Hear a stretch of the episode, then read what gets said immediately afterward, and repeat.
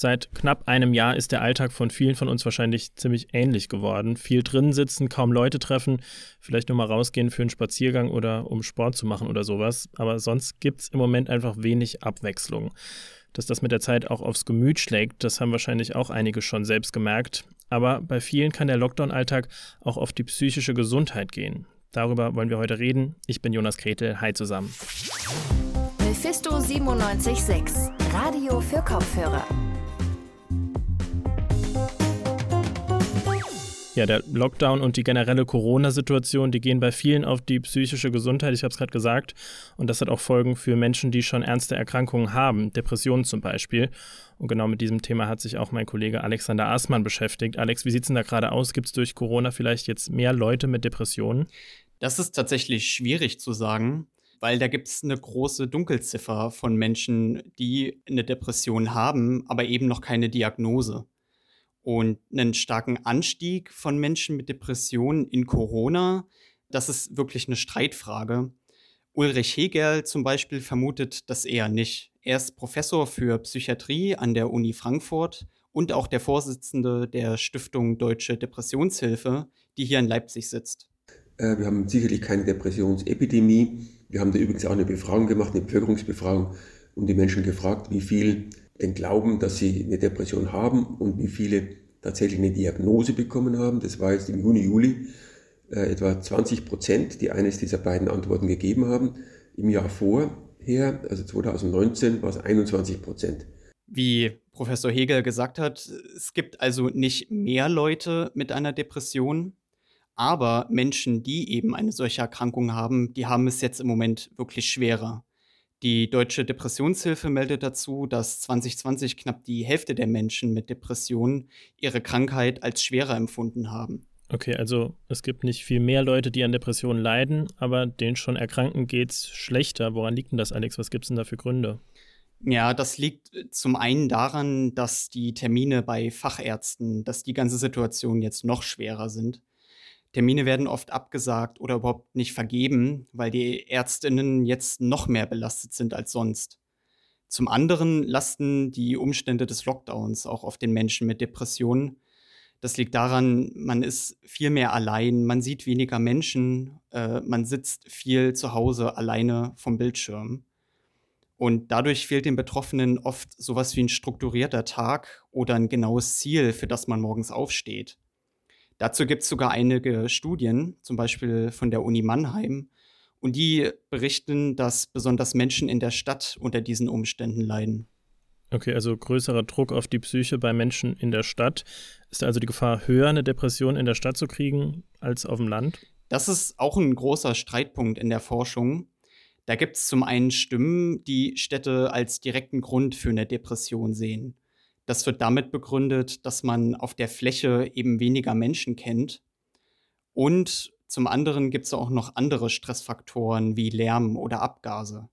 Und wenn man das auf Dauer hat, dann ist man in so einer Art Dauerstress, was das Risiko für eine psychische Krankheit sehr stark erhöhen kann. Ulrich Hegel von der Deutschen Depressionshilfe sieht das jedoch ein bisschen anders. Er sieht da eher ein Messproblem. Und zwar, dass in den Städten mehr Diagnosen von Depressionen gemacht werden und das auf den Dörfern eher unentdeckt bleibt. Trotzdem gibt es ja aber in der Stadt mehr Menschen, die in Behandlung sind. Das zeigen die Zahlen. Kann da vielleicht auch die Stadt irgendwie mithelfen bei der Prävention von Depressionen? Da gibt es tatsächlich aus der Forschung einige sehr interessante Vorschläge, wie zum Beispiel der Ausbau von Grünflächen. Dazu hat das Helmholtz-Zentrum für Umweltforschung aus Leipzig mit ein paar anderen Instituten eine Studie durchgeführt. Und die haben herausgefunden, dass Stadtgrün in der Wohngegend einen direkten Einfluss auf unsere psychische Gesundheit hat und sogar das Risiko für eine Depression verringern kann.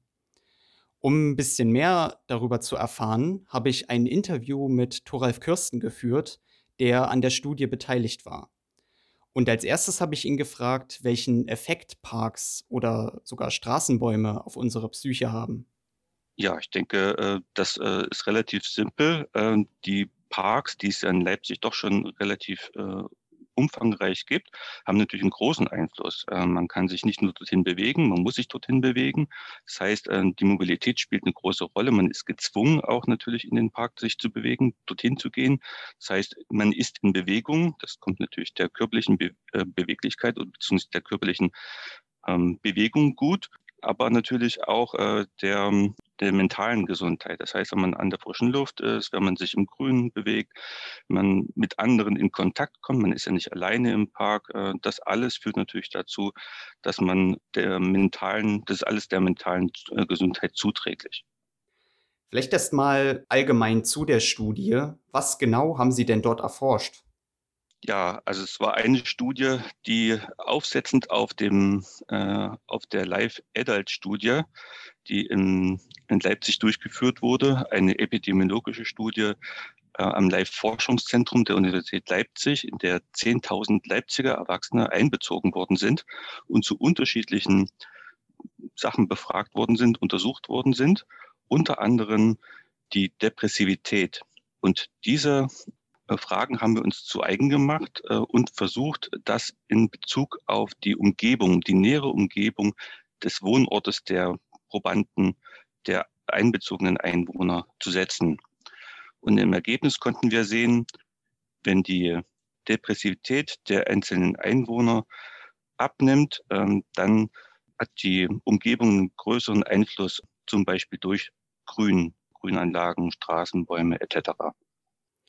Jetzt gibt es ja in den Städten nicht überall große Parks mit einer großen biologischen Vielfalt. Ähm, deswegen gehen Sie in Ihrer Studie ja auch ganz konkret auf Straßenbäume ein. Aber wie effektiv sind denn jetzt nur, ich sag jetzt mal, einfache Straßenbäume bei der Prävention von Depressionen, wenn man das jetzt mit Parks vergleicht? Richtig. Nicht alle Städte haben natürlich Parks äh, in dem Umfang, in dem es Leipzig hat. Viele Städte ähm, wissen ja, dass die je näher man an das Stadtzentrum kommt, desto höher ist natürlich der Quadratmeterpreis, desto eher ist natürlich die ähm, Lukrativität, äh, diese Flächen auch zu bebauen. Ähm, das heißt, dass die Parks eher in der Unterzahl sind. Ähm, deshalb äh, ist es ganz wichtig, dass man äh, solche Flächen natürlich nicht unbedingt versiegelt, sondern mit Parks versieht.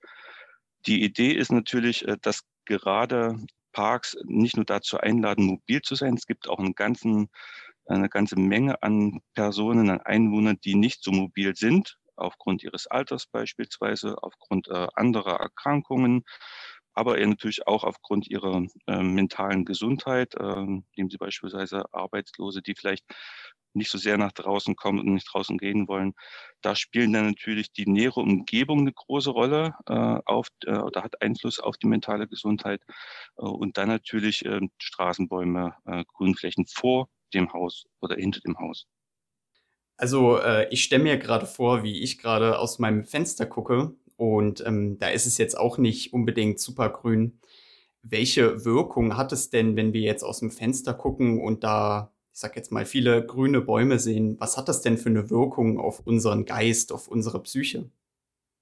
Naja, also das ist ja nicht unbedingt nur das Grün, das Sie sehen. Ähm, das Grün lockt ja auch andere Tiere an andere Menschen an, die dort vielleicht verweilen. Ähm, das hängt ja nicht nur mit den Bäumen zusammen, die grün, grüne Blätter haben, äh, Grünflächen an sich, äh, sondern wir haben ja auch Blumen. Das heißt, das ist eine Artenvielfalt äh, von entsprechenden Pflanzen, auch um die Bäume herum aber natürlich auch die Artenvielfalt bezüglich ähm, von Tieren, von Vögeln, die zwitschern etc. Ja, und das hat natürlich alles auch Einfluss auf unsere Psyche, wenn wir aus dem Fenster gucken und möglicherweise auch das Fenster öffnen. Wir stehen ja nicht nur hinter dem geschlossenen Fenster und hören und sehen nichts oder schauen höchstens nach draußen, äh, sondern äh, wir machen das Fenster auf und können natürlich auch die Artenvielfalt hören. Ja, das Summen von äh, Fliegen, von Bienen, ähm, von Wespen und so weiter. Äh, und das trägt alles natürlich dazu bei, dass wir ähm, nicht nur in einem geschlossenen Raum agieren, sondern am Leben teilnehmen. Und ich denke, das ist ein großer Faktor, der auf die mentale Gesundheit einwirkt. Es geht also vor allem um die Vielfalt, äh, wenn man da rausguckt. Durch Corona treten ja jetzt Ursachen für Depressionen nochmal in geballter Form auf. Man ist generell mehr einsam, der Alltag ist eintönig, es gibt wenig Abwechslung, weil man hockt ja größtenteils wirklich nur drin vom Bildschirm. Der psychologische Druck steigt also vor allem für Großstädter. Können da Straßenbäume auch in Corona-Zeiten die psychische Gesundheit von Städtern verbessern? Absolut. Die Ausgangsbeschränkungen haben dazu geführt ähm, und die Abstandsregeln äh, haben dazu geführt, dass die Leute eben nicht mehr so verstärkt in die Parks gehen, sich nicht mehr mit anderen Freunden, Verwandten, Bekannten treffen in den Parks. Ähm, man kann sicher noch ein bisschen spazieren gehen, aber viele Personen leben wirklich zu Hause und begreifen das Zuhause jetzt vielleicht auch erstmal zum ersten Mal nicht als Wohnraum, sondern als Lebensraum. Und der Lebensraum umfasst eben nicht nur das Wohnen, sondern möglicherweise auch das Arbeiten. Personen sind zu Hause und arbeiten zu Hause im Homeoffice, müssen ihre Kinder über den ganzen Tag hinweg äh, im Homeschooling noch begleiten. Und da ist es schon ganz wichtig, dass man auch ein Stückchen Abwechslung hat. Abwechslung nicht nur bezüglich des Wohnraumes in, innerhalb des Ganzen, innerhalb der Wohnung, sondern eben auch äh, vor der Wohnung. Das hat man zumindest, wenn man rausguckt, in den Hof oder äh, auf, wenn man einen Straßenblick hat, äh, auf Bäume und diese Artenvielfalt eben mitnehmen kann. Es geht dann also vor allem auch um die kleinen Sachen, die ein bisschen Abwechslung im sonst so trögen Corona-Alltag bringen. Ihre Kollegen der Studie schreiben, dass ja Straßenbäume vor allem auch einen geringen Aufwand bei der Stadtplanung haben.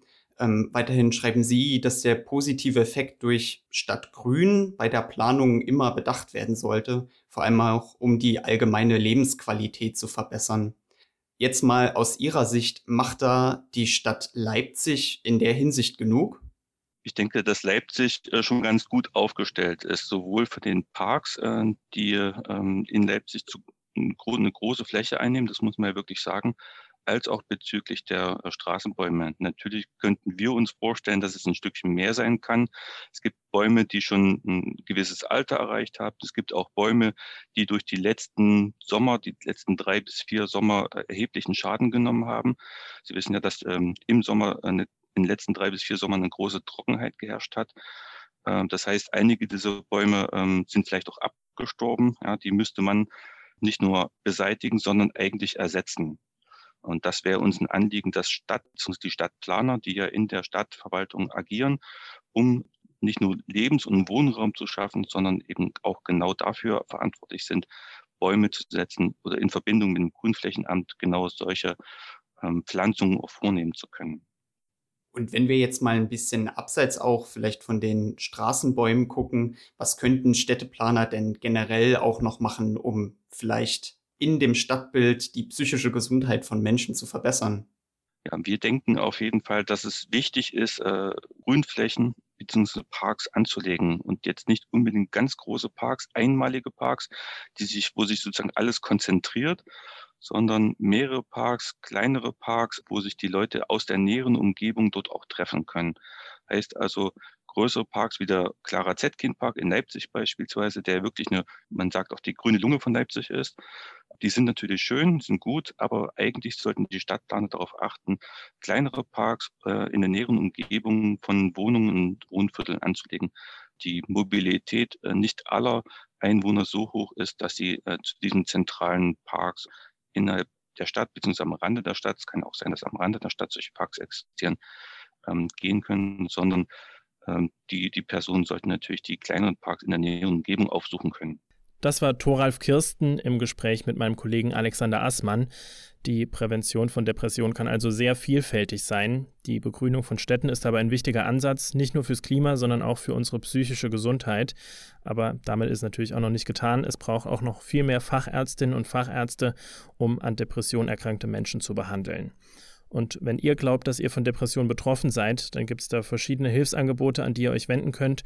Zuerst natürlich mal der Hausarzt oder die Hausärztin. In akuten Fällen sind auch die nächstgelegene psychiatrische Klinik oder der Notarzt rund um die Uhr erreichbar unter 112. Und Hilfsmaterial und Infos gibt es auch noch auf den Seiten der Deutschen Depressionshilfe und beim kostenfreien Infotelefon Depression. Da ist die Nummer die 0800 33 44 533. Und das war dann auch unsere Folge zum Thema Depression während Corona. Danke Alex dir für den Einblick und danke auch noch an Tizian Glaser und Joris Bartsch, die haben an der Folge heute mitgearbeitet. Uns gibt es dann wieder am Montag. Bis dahin, schönes Wochenende. Macht's gut. Mephisto 976, Radio für Kopfhörer.